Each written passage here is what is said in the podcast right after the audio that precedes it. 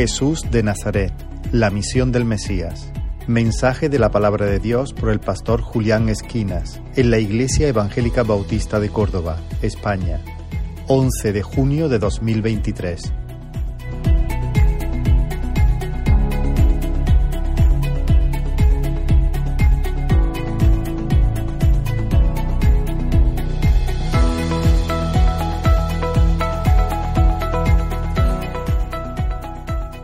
Vamos a abrir eh, la palabra del Señor en el Evangelio de Lucas, en el capítulo 4. Vamos a, a tener ahí la lectura.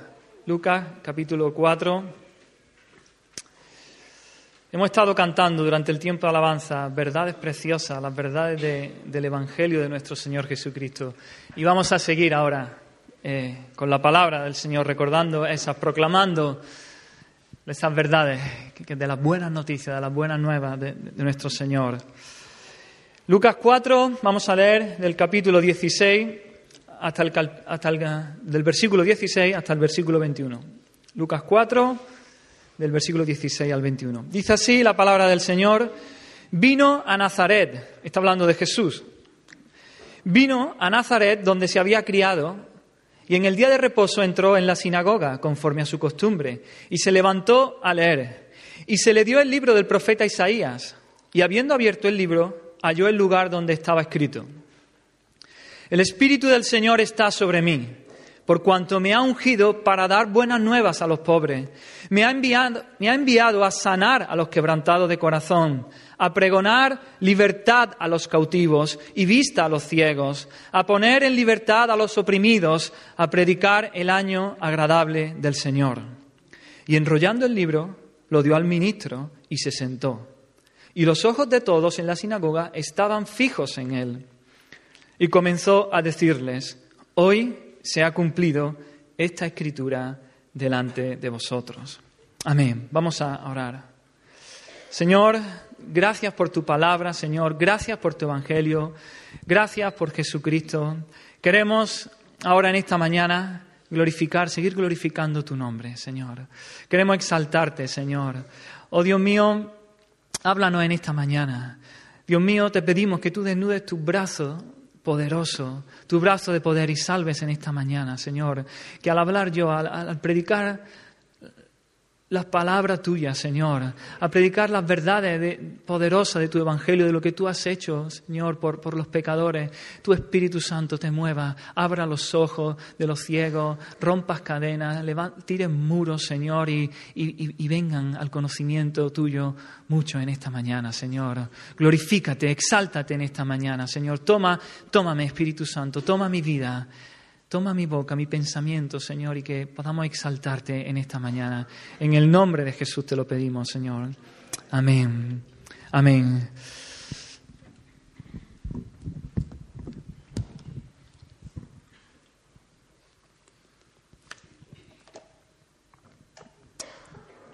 ¿Cuál es el gran tema de la Biblia? ¿Cuál es el gran tema de, de las Escrituras? El gran tema, diría yo, que es la salvación, la salvación que hay en Cristo, de principio a final. El mensaje de la Biblia es que el Dios Trino, nuestro Dios Trino, creador del universo, en su gracia rescata a pecadores condenados, los salva del castigo eterno del infierno y los lleva al gozo eterno también del cielo. Desde Génesis capítulo 3, donde el hombre pecó y, y- y cayó, hasta Apocalipsis 22, es decir, de principio a final de la Biblia, el mensaje es salvación, la salvación que Dios, nuestro Dios, ha provisto para el ser humano perdido, que está totalmente perdido. Los 66 libros de la Biblia hablan de esto. Debido a que somos pecadores, la Biblia nos enseña, no podemos salvarnos a nosotros mismos del castigo que merecemos a causa de nuestro pecado. Nadie puede salvarse a sí mismo a no ser que Dios venga a rescatarnos. Fuera de eso no hay esperanza para el hombre. Dios diseñó un plan para salvar a los pecadores, ya que nosotros no podíamos, y Él proveyó un sustituto para que pagase por nuestros pecados, el castigo, la culpa que merecían nuestros pecados. Ese sustituto debía llevarlo. Ese sustituto había de recibir la santa y justa ira de Dios. Y el mensaje de las Escrituras también, del principio a final, es que esa persona es Jesucristo, el Hijo de Dios. Él es Dios hecho hombre, Dios encarnado. Él es el sustituto que llevaría la ira de Dios y moriría en el lugar de los pecadores. Y a lo largo, esto no solo viene en el Nuevo Testamento, el Antiguo Testamento nos habla de esto, nos habla de ese que iba a venir, de ese Mesías, de ese ungido, de ese Salvador que un día llegaría. Así que el protagonista de, todo el Antiguo Testamento es este Mesías, es este, este ungido del Señor que iba, que iba a venir. Y el Antiguo Testamento está lleno de esta expectativa, que viene, que llegará un día, que vendrá este Mesías y que nos salvará. Ese Mesías es la simiente de la mujer que aplastará la cabeza de la serpiente, que ya leemos en Génesis 3, Génesis 3, versículo 15. Este este Mesías es aquel que es simbolizado por todos los sacrificios de la ley mosaica. Este Mesías es el siervo sufriente del que nos habla el profeta Isaías, que fue herido por nuestras transgresiones, que será molido por nuestros pecados, que recibirá el castigo de nuestra paz, que seremos por sus llagas, por sus heridas seremos sanados. Él es, este Mesías es el Cordero de Dios que quitará el pecado del mundo. Y cuando vino el cumplimiento del tiempo, ¿Qué hizo Dios? Dios envió a su Hijo, nacido de mujer y nacido bajo la ley. Y él vino. Y los cuatro evangelios que tenemos en la Biblia, Mateo, Marcos, Lucas y Juan, registran su llegada. Y el evangelio de Lucas, que es donde hemos leído, donde está nuestro texto, comienza capítulo 1 con el nacimiento de Jesús. Jesús nace.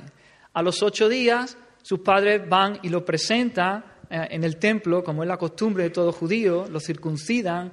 Luego vemos, seguimos ahí en, los primeros capítulos de Lucas, vemos ese incidente cuando a los 12 años llevan a Jesús al templo. También ellos piensan que van con la compañía de regreso a Nazaret, pero él estaba en Jerusalén.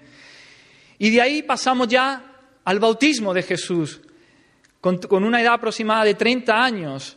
Y de ahí a la tentación en el desierto, y de ahí Lucas pasa directamente a, este episodio su primera predicación en Nazaret, en su pueblo natal. Y nos dice allí, en el versículo 16, que vino, Jesús vino a Nazaret donde se había criado. Ese era su pueblo. Sabemos que él nació en Belén, ¿verdad? Conforme a la profecía. Las profecías ya decían que iba a nacer en Belén y allí fue donde nació y estuvo algún tiempo. Allí lo visitaron esos sabios de Oriente que vinieron y lo adoraron. Pero de allí salió salieron huyendo, ¿recordáis? Porque Herodes quería matar a ese rey de los judíos que había nacido. Y, entonces por un ángel del Señor José es avisado y ellos huyen hacia Egipto. Después de un tiempo en Egipto, ellos regresan a Israel y ya sí se establecen en Nazaret. Y en Nazaret, hasta los 30 años, desde, desde, su más tierna infancia, Jesús, hasta esos 30 años, él estuvo en Nazaret. Así que él ha llegado a su casa, él llega a su ciudad, a su pueblo. De hecho, Jesús es conocido como Jesús de Nazaret, no Jesús de Belén, sino Jesús de Nazaret. Ese era su pueblo, allí vivió, allí creció y se desarrolló. Y nos sigue diciendo que en el día de reposo, es decir, el sábado, entró en la sinagoga conforme a su costumbre. Este era el patrón de vida de Jesús. Un sábado tú a Jesús lo ibas a ver en la sinagoga, no en ningún otro lugar.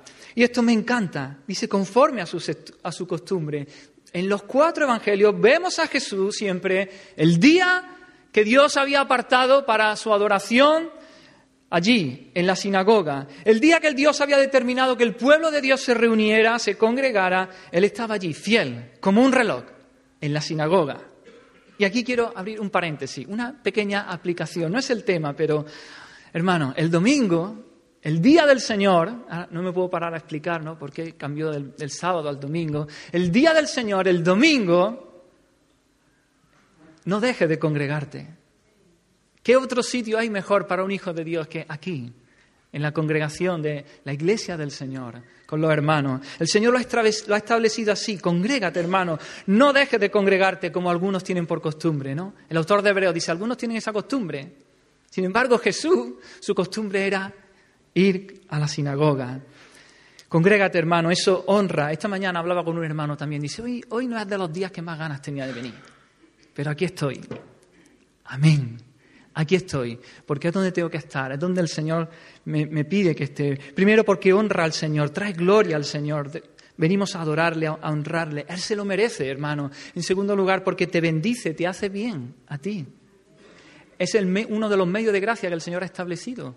Esta reunión, donde podamos adorar juntos, orar, escuchar su palabra. Y en tercer lugar, porque me bendices, hermano, porque me hace bien verte, estar aquí conmigo, adorar juntos, escuchar tus oraciones, escuchar juntos la palabra. Amén. Así que, bueno, cierro, cierro este paréntesis. En, los cursos de membresía insistimos, en, los últimos años estamos insistiendo mucho la importancia del el pueblo del Señor y de congregarse. Los viernes en los cultos de oración, estate aquí. Los domingos en la reunión, en el culto principal de adoración, estate aquí, hermano. Compromiso, membresía es compromiso. Muy bien, pero ¿por qué elige Lucas este acontecimiento para dar el pistoletazo de salida al ministerio de Jesús? ¿Por qué elige este? Porque, porque cuando Jesús visita Nazaret ya lleva un año de ministerio. Él ha estado por otras regiones de Israel ya predicando, en su ministerio itinerante predicando. ¿Por qué Lucas comienza su evangelio con este incidente? Él podría haber elegido muchos otros, pero elige este. ¿Por qué este relato tan importante? Muy bien, porque, pues porque lo que Jesús dijo en esta ocasión lo identifica como el Mesías. Lo que Jesús dijo aquí lo define de una manera perfecta cuál es su ministerio, cuál es su misión, qué vino a hacer Jesús aquí a la tierra. Lo que él dijo ese día ahí en Nazaret, en la sinagoga, es un resumen perfecto de su misión. Así que aunque este acontecimiento no está secuenciado cronológicamente, no viene inmediatamente después de la tentación, ya digo, después de la tentación comenzó su ministerio, llevaba ya como un año predicando, pero Lucas lo pone aquí porque sirve al propósito de su evangelio. Y entonces él se levanta a leer y lo primero que dice en el versículo 18, el Espíritu del Señor está sobre mí, por cuanto me ha ungido. Jesús está leyendo en el profeta Isaías, en el capítulo 61, los primeros dos versículos. Mirad, todo, todo judío sabía que este texto era mesiánico. Todos judíos, todos los que estaban allí en la sinagoga escuchándole ese día, sabían que ese texto se estaba refiriendo al Mesías. Y muchas de las profecías, especialmente las de Isaías, enfatizaban que el Mesías iba a ser ungido por el Señor, que sobre él reposaría el Espíritu del Señor. En el Antiguo Testamento vemos que las, personas, los ungidos, aquellas personas que eran ungidas, ¿quiénes eran? Eran los reyes, los sacerdotes y los profetas, ¿verdad? Y esto era, significaba que ellos recibían la unción del Espíritu. ¿Por qué? Porque eran apartados, eran consagrados para un, un servicio especial. Así que el Mesías también era ungido, iba a ser ungido por Dios con su Espíritu porque iba a ser apartado para una misión especial y iba a ser también capacitado por ese Espíritu para hacer esa misión. Así que ellos saben que están oyendo una profecía mesiánica. Ellos saben que Jesús era, o sea, que, el Mesías, que el Mesías que iba a venir iba a ser ungido por el Espíritu Santo. Y entonces, ¿qué, ¿qué sucedió en el bautismo de Jesús? Lucas capítulo 3, ahí lo tenemos. Nos dice así, Jesús fue bautizado y orando el cielo se abrió y descendió el Espíritu Santo sobre él en forma corporal como paloma. Después en el capítulo 4, versículo 1 nos, dice, Jesús lleno del Espíritu Santo volvió del Jordán y fue llevado por el Espíritu al desierto. Lucas 4, 14, más adelante, y Jesús volvió en el poder del Espíritu a Galilea. Así que Lucas nos está diciendo que Jesús tiene sobre él esa unción del Espíritu Santo, como el Mesías la iba a tener. Jesús tiene esa unción. Jesús ha sido ungido como el Mesías para una misión especial. Ahora bien, ¿cuál es? ¿Cuál es esa misión? Y ahí empezamos en el versículo 18, cuando él lee esos versículos de Isaías 61. Aquí se nos describen cuatro tipos de personas que nos apuntan, que nos enseñan cuál es la misión del Mesías. Se nos habla de los pobres, de los prisioneros, de los ciegos y de los oprimidos. Y estas cuatro imágenes presentan un retrato de la condición del pecador, de la condición desesperada del, pecador, del estado de gran necesidad en la que se encuentra todo pecador. Lo que el Mesías va a hacer con esas personas es un resumen de lo que es la obra de salvación. Y esta es la razón por la cual Lucas coloca aquí este, en este momento ese incidente, en la, ese acontecimiento en la vida de Jesús. Así que cuando venga el Mesías, ¿qué es lo que va a hacer? ¿Qué es lo que va a hacer? Él va a traer buenas nuevas, nos dice aquí, a los pobres, a liberar a los cautivos, a dar vista a los ciegos y a libertar a los oprimidos. En esto consiste la salvación. Y ahora bien, aquí un segundo paréntesis. Hay, algunos que han tomado también este texto como, como una... Que se han apoyado en este texto para, para hacer la obra social de la Iglesia, ¿no? para atender a los pobres, a los necesitados, a los que sufren, a los que están bajo, bajo opresión. Y, y sin duda que Jesús nos llama a eso. Sin duda que Jesús llama a su iglesia a atender al necesitado, al pobre, al que está, en, que está bajo opresión. Pero eh, el sentido primero y, principal de, este texto creo que es espiritual. Creo que es espiritual. Además, esa es la primera necesidad de todo ser humano, eh, una necesidad espiritual y no tanto, y no tanto material. A modo de ejemplo, ¿os acordáis aquel, aquella aquel acontecimiento también en, el ministerio de Jesús, aquel paralítico que ha llevado por cuatro amigos, recordáis, y, no, y Jesús está enseñando dentro de una casa, no hay manera porque está atestada, ¿qué hacen? Suben al techo, desmontan el techo y bajan a su amigo paralítico delante de Jesús. ¿Qué le dice Jesús a ese paralítico? Hay dos cosas que dice. Dice, hijo, tus pecados te son perdonados. Y también dice, levántate, toma tu lecho y anda. ¿Qué le dijo primero? Toma tu lecho y anda, levántate, toma tu lecho y anda, tus pecados te son perdonados, tus pecados te son perdonados, toma tu lecho, levántate y anda. ¿Qué fue lo que le dijo, lo primero que Jesús le dice cuando ve a un paralítico descender del techo? Le dice, hijo, tus pecados te son perdonados. Y dice, Señor, pero está paralítico. Claro, porque la primera necesidad que tiene el ser humano es el perdón del pecado. El pecador, su primera necesidad es el recibir el perdón del pecado. Y luego sí, luego el Señor lo sana como una evidencia de que Él ha perdonado sus pecados, como una manifestación a todo el mundo de que Él es el Mesías, de que Él puede perdonar pecados. Amén. Así que vamos a, a estar viendo aquí a qué se refería Isaías. ¿A qué se refería Isaías que en estos versículos. ¿Cuál era la misión del Mesías? Y lo primero que dice es dar buenas nuevas a los pobres, sanar a los quebrantados de corazón. Esa es el, lo primero que nos dice, la primera imagen que se nos da. Personas pobres. Ahora bien, aquí no se está refiriendo, como ya he dicho, a que las personas pobres se van a volver ricas. Aquí no está hablando de prosperidad económica. No es una mejoría material, estamos hablando de riquezas espirituales.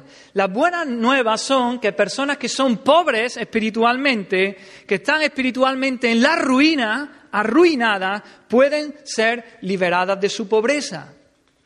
La palabra pobre, la palabra que se utiliza aquí para pobre, no es la palabra que normalmente se usa para pobre.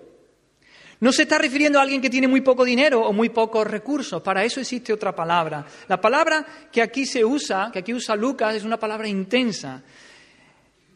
Se está refiriendo a aquel que está en bancarrota total. Se está refiriendo a aquel que no tiene recurso alguno.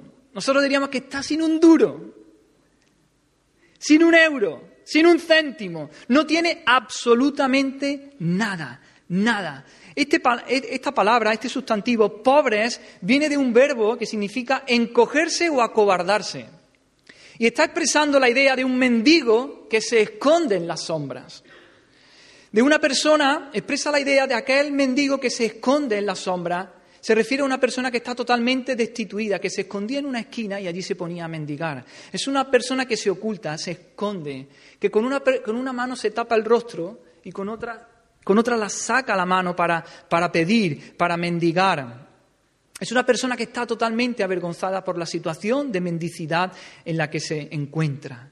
Y esto es el retrato de aquellos, de los pecadores, de aquellos que están sin Cristo. Son personas que no tienen nada de lo cual presumir. No tienen en ellos nada de valor, con lo cual puedan presentarse delante de Dios. ¿Qué hay en nosotros? ¿Qué hay en un pecador de valor para presentarse delante de Dios? Jesús en la bienaventuranza dijo, bienaventurados los pobres en espíritu. No pobres en dinero, sino pobres en espíritu. Esa es la condición de todo pecador. Está en bancarrota moral. Todas sus buenas obras, todas sus justicias son como trapo de inmundicia, son basura. Todas nuestras buenas obras, todas las buenas obras que un pecador puede hacer es basura, estiércol delante de Dios. Porque un pecador, el pecador está totalmente incapacitado, no puede hacer nada para ganarse el favor de Dios. Ahora, ¿qué ocurre en la sociedad de hoy? ¿Qué, concepto tienen las personas de sí mismas? Es totalmente contrario a esto. Las personas no se ven como, como pobres. Las personas se ven ricas, dicen yo puedo, yo valgo. Se nos dice, mírate a ti mismo, mira en tu interior, en ti están todos los recursos para alcanzar todo lo que quieras, todo lo que te propongas. Eres un campeón, nadie te puede parar, vas a conseguir todo lo que quieras. Eso es lo que se nos dice en, esta sociedad. En Apocalipsis 3.15 Jesús le está diciendo a la iglesia de la Odisea, y es esta misma imagen. Allí dice, dice, tú dices, yo soy rico y me he enriquecido y de ninguna cosa tengo necesidad. Y así es como el mundo se ve a sí misma, ricas y sin necesidad alguna. Pero Jesús dice ahí en Apocalipsis, dice, estás muy equivocado, esto no es así. Sigue diciendo el versículo, no sabes que tú eres un desventurado, miserable, pobre, ciego y desnudo. Ahí lleva. Esa es la, radiografía real de toda persona que está lejos de Cristo, de todo pecador. Jesús le está diciendo, mira, tu problema es que no entiendes el estado desesperado en el que estás. Y así no te puedo ayudar. Crees que eres rico, crees que tienes todo lo que necesitas, pero no entiendes, eres un miserable, pobre, ciego y además estás desnudo. Hemos de, entender que somos totalmente dependientes de Dios. Si en nosotros hay algún recurso, si en nosotros hay alguna capacidad, si en nosotros hay alguna habilidad, es porque Dios nos la ha dado. Si hay algo que podamos conseguir en la vida, si hay alguna meta que podamos lograr o alcanzar, es porque Dios lo permite en nuestra vida. Pero con respecto a nuestra salvación no hay nada que podamos hacer. Mediante nuestras buenas obras no vamos a poder salvarnos. Mediante nuestro propio esfuerzo nunca vamos a ganarnos la salvación. Tiene que venir Dios, tiene que venir Dios y salvarnos. Y es por eso que somos pobres, somos pobres. Y a eso vino Jesús. A eso vino el Mesías a los que reconocen que son pobres, a los que conocen, reconocen que espiritualmente están en bancarrota, están fritos, están, no tienen nada de valor en ellos. Él vino a los que no se creen buenas personas, a los que no piensan que, a los que no piensan que tienen un estándar moral elevado, a los que no piensan que por ir a la iglesia o por orar o por ofrendar o por hacer obras de caridad se van a salvar. No, los que así piensan están condenados al infierno. Jesús viene a salvar a los que reconocen su pobreza espiritual, a los que reconocen que son incapaces de salvarse a menos que Dios venga y los salve. Es aquel, el pobre es aquel que dice como, como, como ese himno dice, nada en mis manos traigo. Soy pobre. Solo a tu cruz me aferro. Solo a lo que tú haces por mí, Jesús, no a lo que yo pueda darte. A esos viene Jesús a salvar, a los que no tienen recursos humanos para salvarse a sí mismos, a los que reconocen que son dependientes de Dios y solamente pueden rogar por misericordia. Solamente ellos van a recibir la gracia de la salvación. No hay orgullo, no hay confianza en sí mismos, sus manos totalmente vacías, no hay nada que puedan ofrecer. Vienen como mendigos, como mendigos para que Dios les dé y Dios los pueda salvar.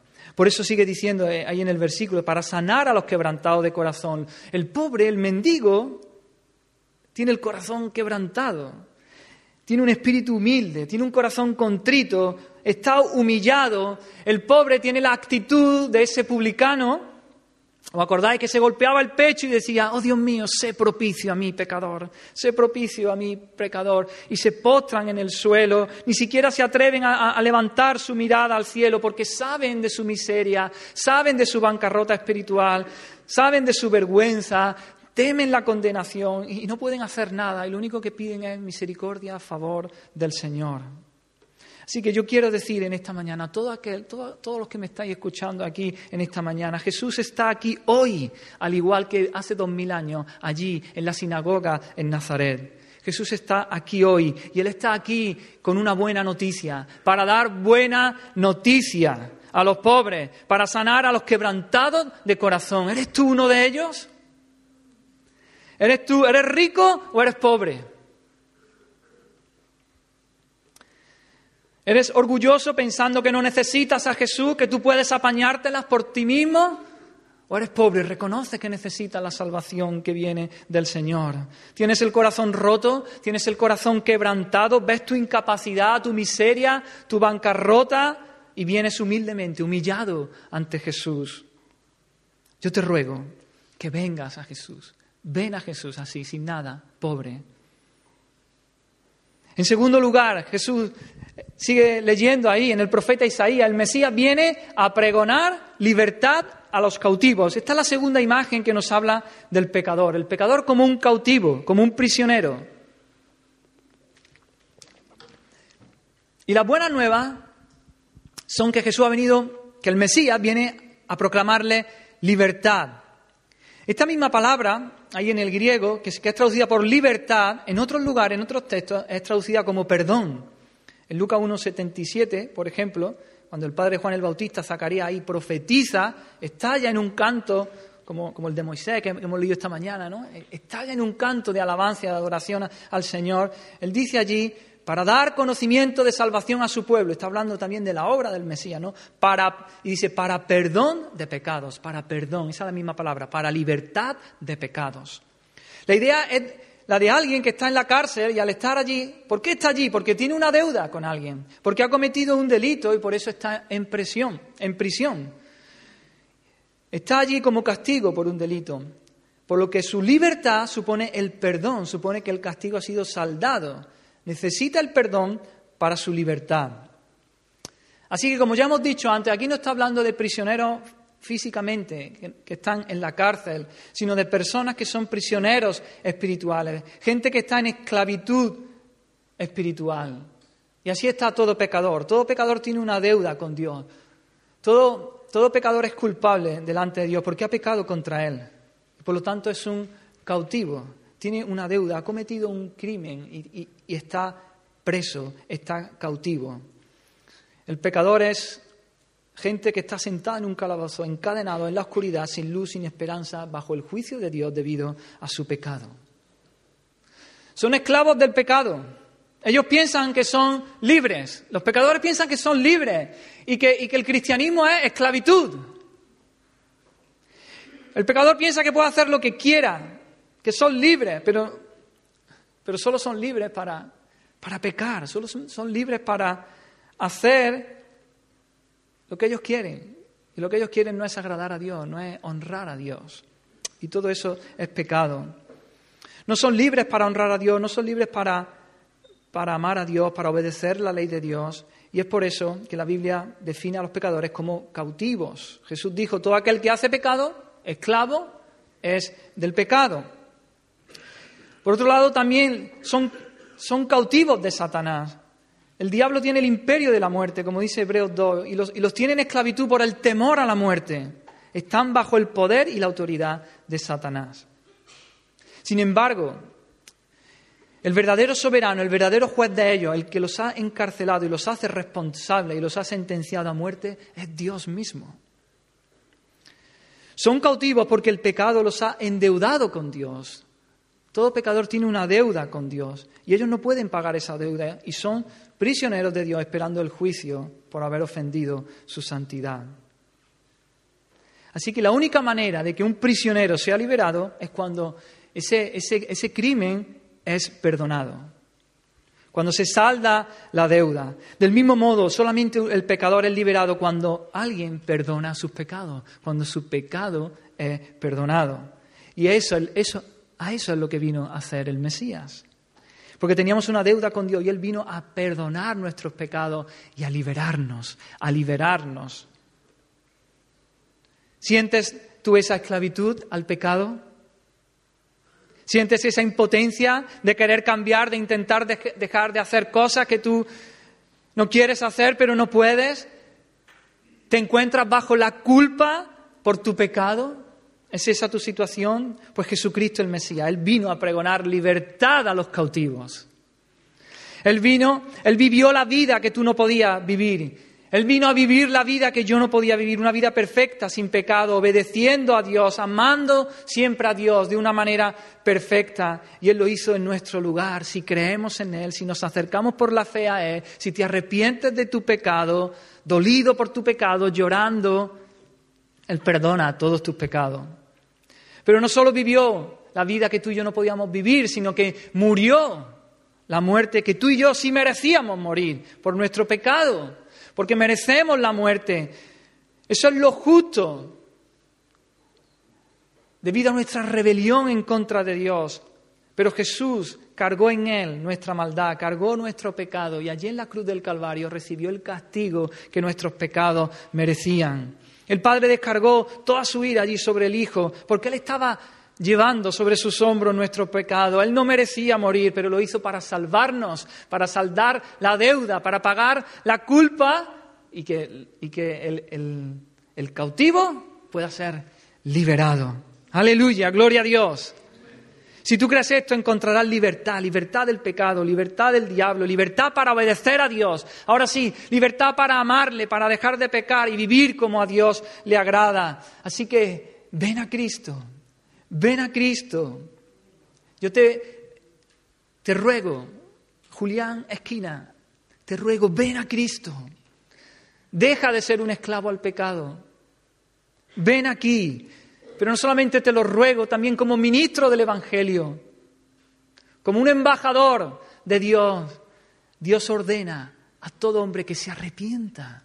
Te ordeno en el nombre del Señor, arrepiéntete de tu pecado, confiesa tu pecado Pide perdón al Señor y cree, cree que Jesús ya murió y pagó por ti para salvarte.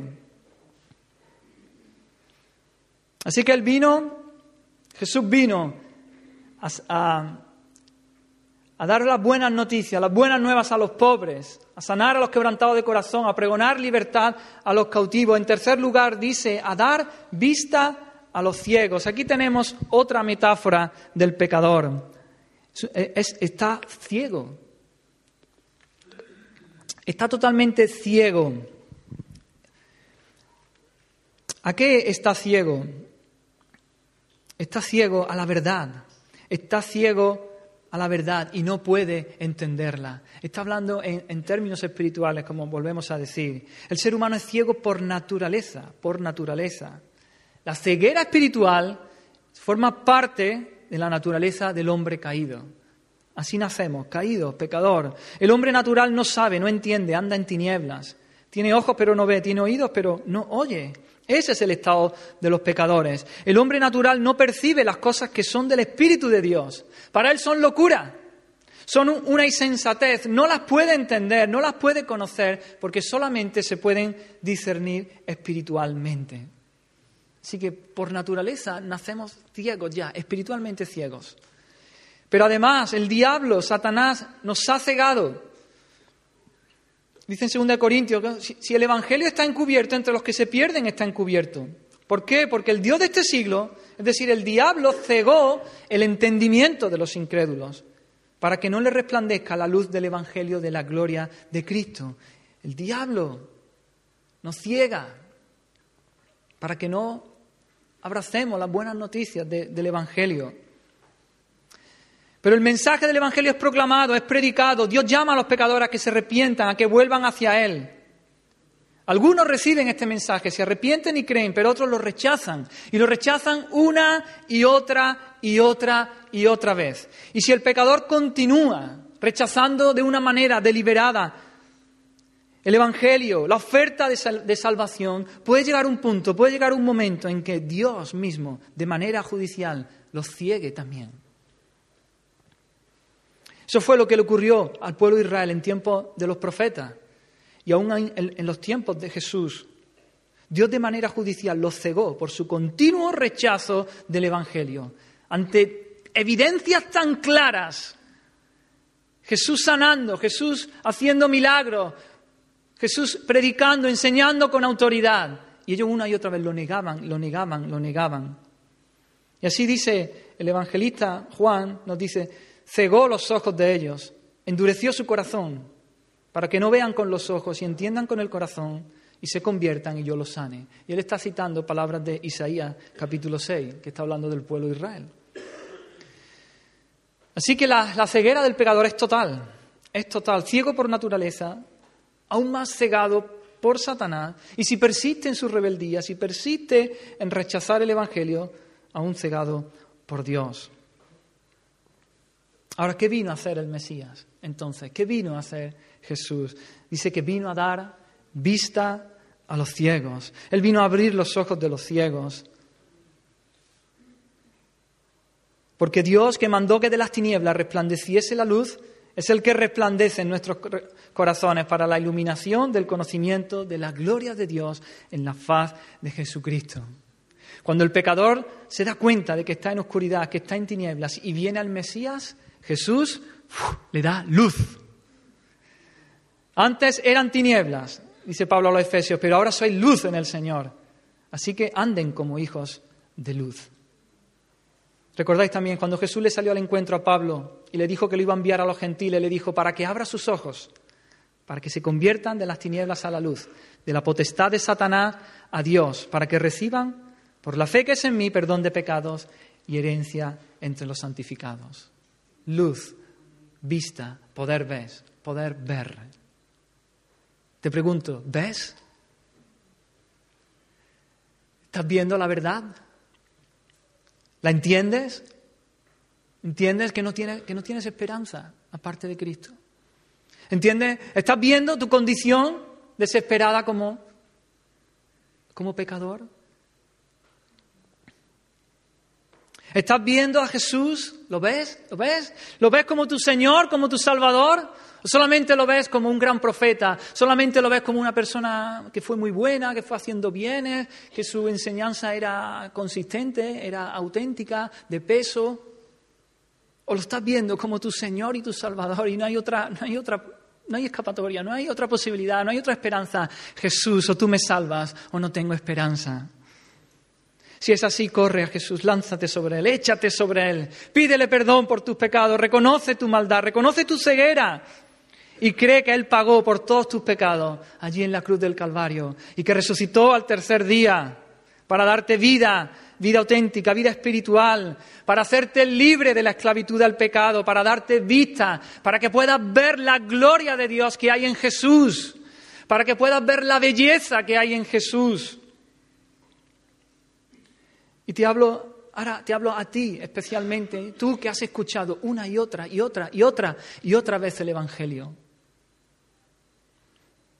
Especialmente a los jóvenes, nuestros hijos, que habéis escuchado el Evangelio ya, lo, decís, lo podéis decir de memoria, para adelante, para atrás.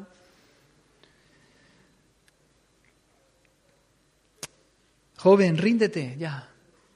Entrégale tu vida al Señor. Pídele perdón por tus pecados. Deja de luchar. Corre a Jesús.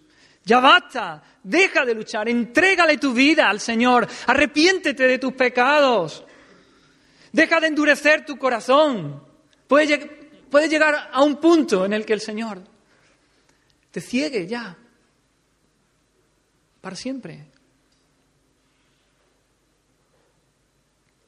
Y ya no haya oportunidad para que veas al Salvador. Ven a Cristo. Te lo ruego, te lo suplico. Ven al Señor, arrepiéntete de tus pecados. Confiesa, clama, ríndete a Él.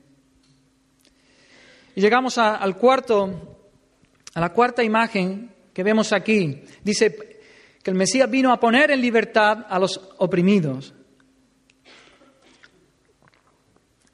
Y esta imagen está tomada de otro texto de Isaías 58, Isaías 58, versículo 6, el capítulo sobre el verdadero ayuno, ¿recordáis? Dice allí, ¿no es más bien el ayuno que yo escogí desatar las ligaduras de impiedad, soltar las cargas de opresión y dejar ir libres a los quebrantados y que rompáis todo yugo? La opresión de la que aquí nos habla no es la de un prisionero, no, es la de alguien que está en la cárcel. La imagen más bien es aquel que está abrumado por el dolor de la vida, por relaciones abusivas, o alguien que está afligido por la enfermedad, o por, la cantidad de problemas que hay en esta vida, ¿verdad? En este mundo caído. Alguien que ha perdido el gozo, ha perdido la esperanza, y este, este es el tipo de persona del que está hablando, de los que son los oprimidos. Es el tipo de persona a los que Jesús se dirigió cuando dijo, venid a mí todos los que estáis trabajados y cargados. El Mesías viene a liberar la carga. Jesús continuó diciendo, y yo os haré descansar, y yo os haré descansar. Llevad mi yugo sobre vosotros y aprended de mí, que soy manso y humilde de corazón, y hallaréis descanso para vuestras almas, descanso para vuestras almas, porque mi yugo es fácil y ligera mi carga.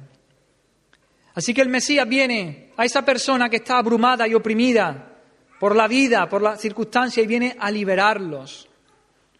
¿Cuál es la causa de esa opresión? ¿Cuál es la, causa de que estén oprimidos? La causa es el pecado.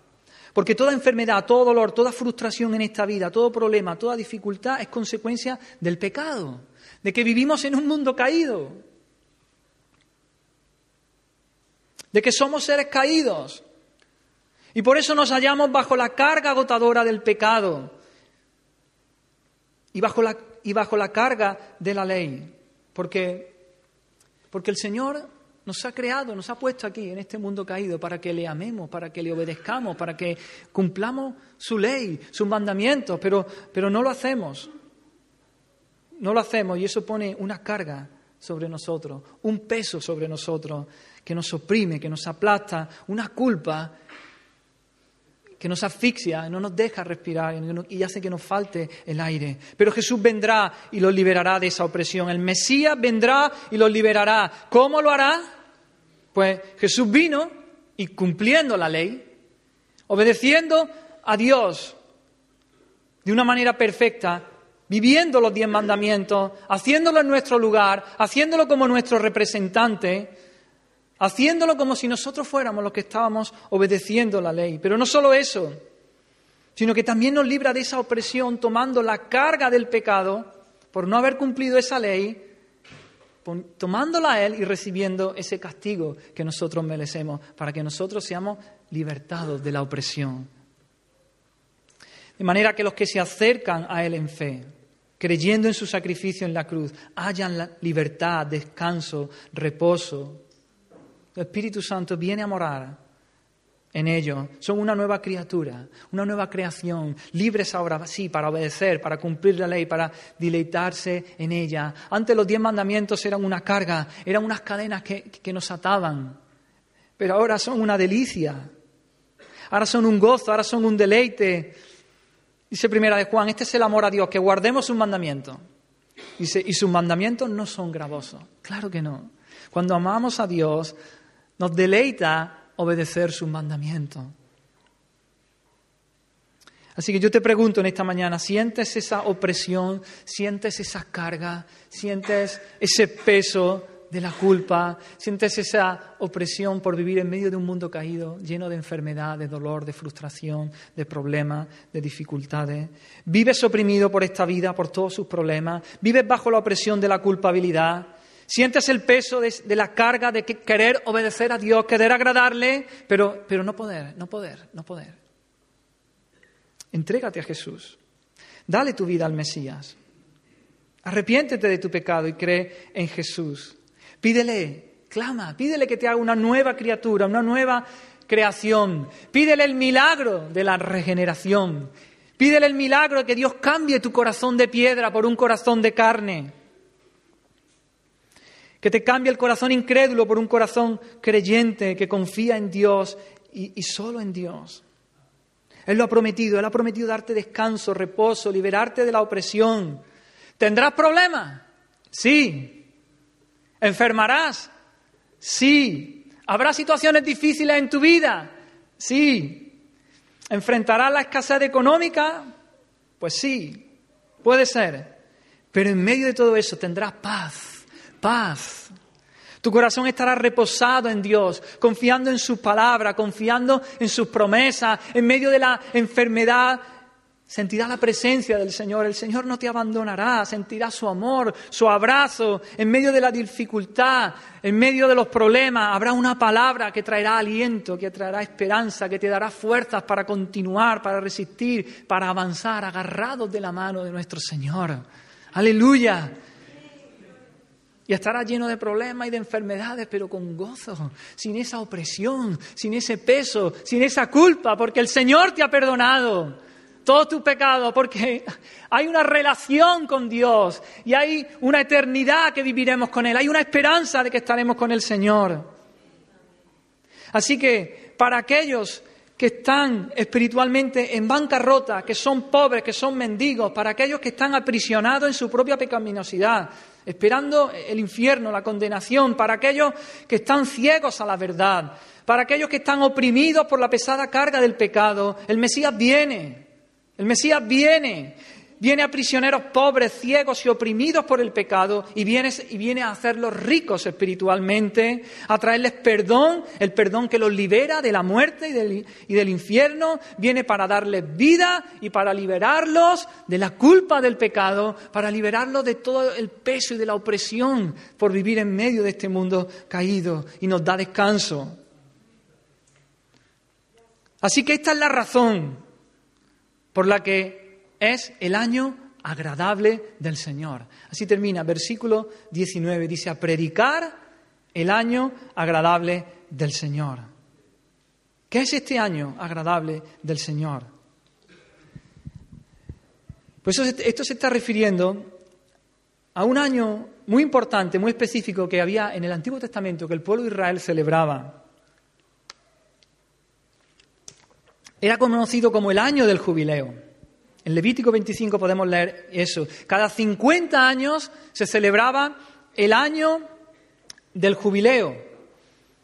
Dios había establecido en su ley que cada seis años se trabajaba, se sembraba la tierra y al séptimo año no se sembraba, se dejaba reposar. Ese año la cosecha iba a dar el doble, la cosecha del sexto año iba a dar el doble para el, el séptimo año poder descansar. Y luego otra vez, seis años se sembraba la tierra, al séptimo año se descansaba. El siguiente, otra vez, seis años y al séptimo. Así, siete, hasta siete veces. Siete semanas de años. Siete por siete, cuarenta y nueve. Y el año cincuenta era otro año, había como dos años sabáticos ahí. El año cincuenta era el año del, del jubileo. Y dice allí en Levítico 25, santificaréis el año cincuenta y pregonaréis libertad en la tierra a todos sus moradores. Ese año os será de jubileo y volveréis cada año y volveréis cada uno a vuestra posesión y cada cual volverá a su familia. Es decir, en el año del jubileo todos los esclavos eran liberados, todas las deudas eran canceladas y las tierras o las propiedades volvían a sus dueños originales. Si tú te habías vendido como esclavo por no poder pagar, en el año 50 tú quedabas libre. Si tú habías vendido tu casa porque no podías pagar, en el año 50 la casa volvía a ti. Así que era un año de fiesta, de, de celebración. Y este, este año, este jubileo es un tipo de la salvación, de la liberación, del perdón, de la restauración que el Mesías iba a traer. Esta era la esperanza de Israel, simbolizada cada 50 años en el jubileo. Pero sabes, habría un jubileo final, habría un año agradable del Señor cuando el Mesías llegaría y todas las promesas hechas a Abraham y hechas a David serían cumplidas. Y esta era su esperanza. Conocían el pasaje, todo judío conocía ese pasaje, lo habían leído muchas veces. Sus corazones, los corazones de los judíos estaban llenos de esperanza, de esa esperanza futura. Oh, el, Mesías vendrá, el Mesías vendrá, instaurará un jubileo ya para siempre, habrá libertad.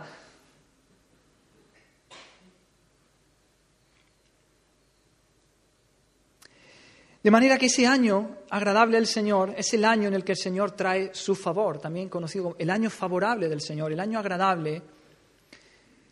Y ese es el año en el que el Mesías iba a hacer que los esclavos al pecado, los esclavos al diablo y a la condenación fuesen libertados.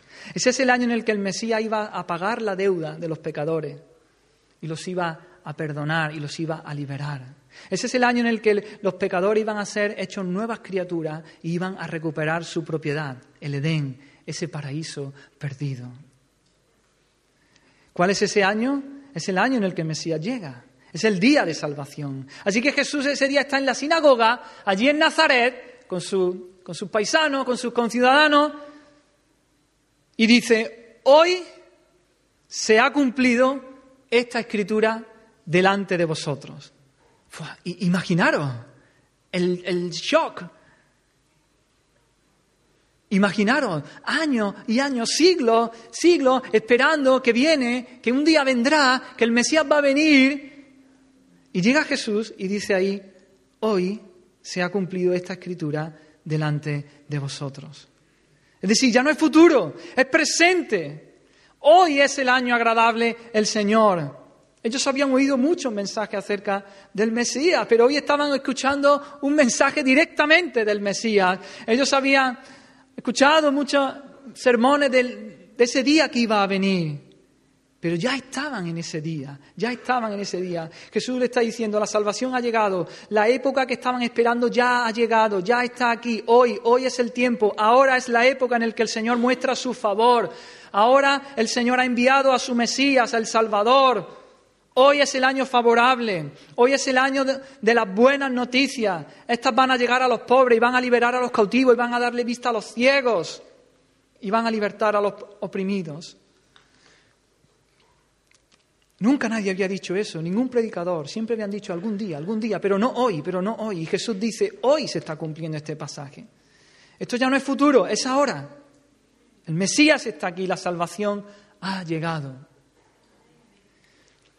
Y por cierto, de manera sorprendente, en el versículo 19, cuando Jesús dice, a predicar el año agradable del Señor, Él se detiene ahí en medio del versículo. Si vas a, Isaías 61, versículo 2, sigue diciendo, dice, a predicar el año agradable del Señor, y sigue diciendo, y el día de venganza del Dios nuestro.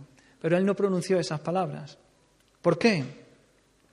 Porque en ese momento, como él dice, hoy, él estaba inaugurando el año agradable del Señor. No era el momento de hablar de la venganza del Señor. No era el momento de hablar del juicio, sino hablar de salvación. Era el momento de hablar de buenas noticias, de libertad, de sanidad, de vista a los ciegos. Porque eso es lo que vino a hacer Jesús en su primera venida. Él vino a dar libertad a los cautivos, a dar vista a los ciegos, a rescatar a los oprimidos, a sanar a los quebrantados de corazón. No era el momento de hablar de juicio. Ahora bien, esto sucederá. Habrá un día en el que el Señor vendrá en su segunda venida y vendrá ya no a proclamar el jubileo, el año agradable del Señor, sino a, hacer juicio.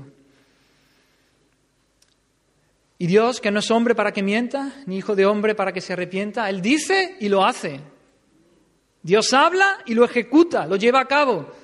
Habrá un día en que Jesús, el mismo Jesús, este mismo Jesús, este mismo Mesías, vendrá en juicio a castigar a todos sus enemigos, a dar el pago por el pecado a todos aquellos que se han rebelado en contra de Él.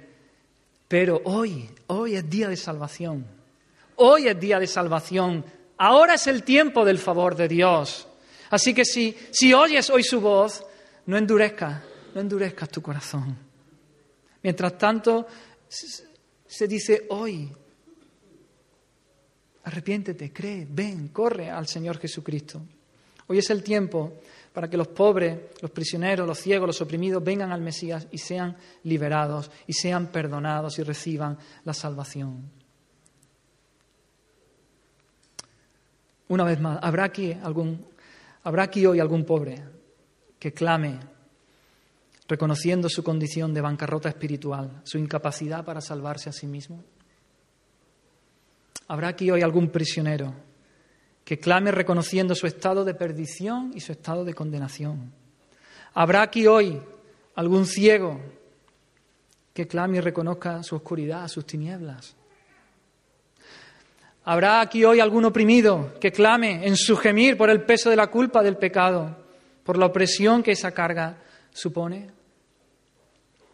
Si es así, si es así, ven a Jesucristo, clama, clama a Él y Él te oirá. Corre hacia Él, Él te recibirá. Para eso vino el Mesías. Esa es su misión y Él llevará a cabo su obra poderosa. Él te salvará. Si vienes, si, te, lo confiesas. Si el, Señor en esta, si el Señor en esta mañana te está hablando, está, dice, sí, sí, eso es para mí. Eso es para mí. Yo creo en ti, Señor. Yo quiero. No te vayas de aquí sin, sin que pueda hablar contigo. No te vayas de aquí sin que podamos hablar y podamos orar. Y quiero saber, el Señor está, nos está llamando en esta mañana.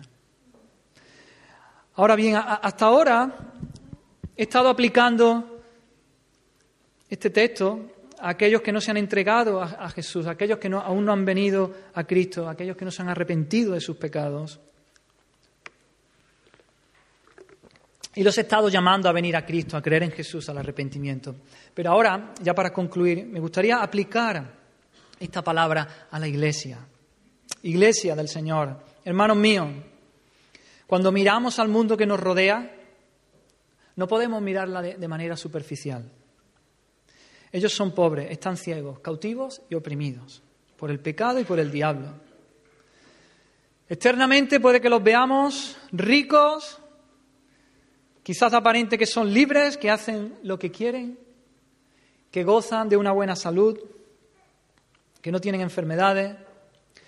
Puede parecer que están en la cúspide de todo lo que el mundo puede desear, que son exitosos, que les va bien. Pero la verdad, la verdad, la verdad es que fuera de la salvación que, que Cristo trae, ellos son pobres, son ciegos, están oprimidos, son cautivos. Y tienen que llegar a ver esto para que se vuelvan a Jesús, aquel que los puede librar. Esta es la condición de todos aquellos que nos rodean, hermanos, de todos aquellos que no conocen a Cristo, de nuestros familiares que no conocen a Cristo, de nuestros vecinos, nuestros compañeros de trabajo, del tendero que te atiende en la pescadería, en la frutería. Yo le pido al Señor que el Señor nos dé ojos para verlos así, de esta manera. Que el Señor nos dé ojos para verlos en esta condición de perdición en la que están. Que el Señor nos dé su mirada de amor. Que nos dé un poquito de su corazón compasivo para, para hablarles del Mesías, para hablarles de este Jesús, el Salvador. Iglesia, hemos de entender que hasta que el pecador no llegue a ver su condición, no se vea a sí mismo cuál es su condición real, y la reconozca, no habrá un deseo de, buscar a Cristo. Hasta que el pecador no vea su condición de perdición y se encuentre desesperado, totalmente desesperado, no, no acudirá a Jesús. Pidámosle al Señor sabiduría para, hablar con estas personas, para hacerles ver e-, ese estado de pobreza, de cautividad, de ceguera, de opresión. Pidámosle al Señor sabiduría, discernimiento, tacto. Tampoco podemos entrar como un elefante en una cacharrería, ¿verdad? Hermano, tú y yo estábamos entre ellos antes. Éramos los pobres que hemos sido enriquecidos, éramos los cautivos que hemos sido liberados, éramos los ciegos y ahora vemos, y éramos los oprimidos que, hemos sido liberados. Así que no hay tiempo que perder. No hay tiempo que perdemos de predicar el Evangelio, las buenas nuevas, la noticia de que en Cristo hay salvación, de que aún hoy sigue siendo el año agradable del Señor, que hoy, aún hoy es el día del favor del Señor. Ahora es el tiempo de su buena voluntad para con los hombres. Cristo ha venido, Cristo ha venido. Así que prediquemos, hermano, a tiempo y fuera de tiempo. Amén. Vamos, vamos a orar. Señor, gracias por tu palabra, Señor. Gracias por tu, por tu amor, por tu misericordia, por tu gracia, porque tú aún hoy sigues llamando a pecadores al arrepentimiento. Aún tú sigues llamando hoy a los ciegos para que vean. Aún tú sigues llamando a los oprimidos para ser liberados, a los cautivos. Aún tú sigues llamando a los ciegos para que vean. Oh Señor, desnuda tu brazo de poder y, y hazlo, Señor. Cuánta gracia, cuánta misericordia, Señor. Oh, salva, Señor. Salva ahora aquí en esta mañana, Señor. Oh, Señor, Oramos por los jóvenes, por nuestros hijos, Señor. Oh Dios mío, Rompe cadenas, quita vendas de sus ojos, hazles ver su estado de perdición, hazles ver la belleza que hay en ti, Señor, hazles ver su desesperanza, Señor, y, y la esperanza que tú traes, Señor. Oh Dios mío, haz el milagro, haz el milagro, Espíritu Santo. Señor, también nos ponemos nosotros como iglesia, Señor. No queremos dormir, Señor, no queremos ser pasivos, Señor. No queremos ser apáticos, Señor. Queremos predicar tu evangelio, Señor. Queremos compartir las buenas nuevas a tiempo y fuera de tiempo, Señor. Pon carga en nuestro corazón por los que se pierden. Pon carga en nuestro corazón por todos los que nos rodean, Señor, que no te conocen, Señor. Danos sabiduría para, para predicar, para, para discernir lo que está pasando en su corazón, para aprovechar cualquier oportunidad, Señor. Oh Dios mío, levántanos, levanta tu iglesia como voceros tuyos, como embajadores tuyos, portavoces tuyos, Señor, que, que, proclamen, que vayan por los caminos,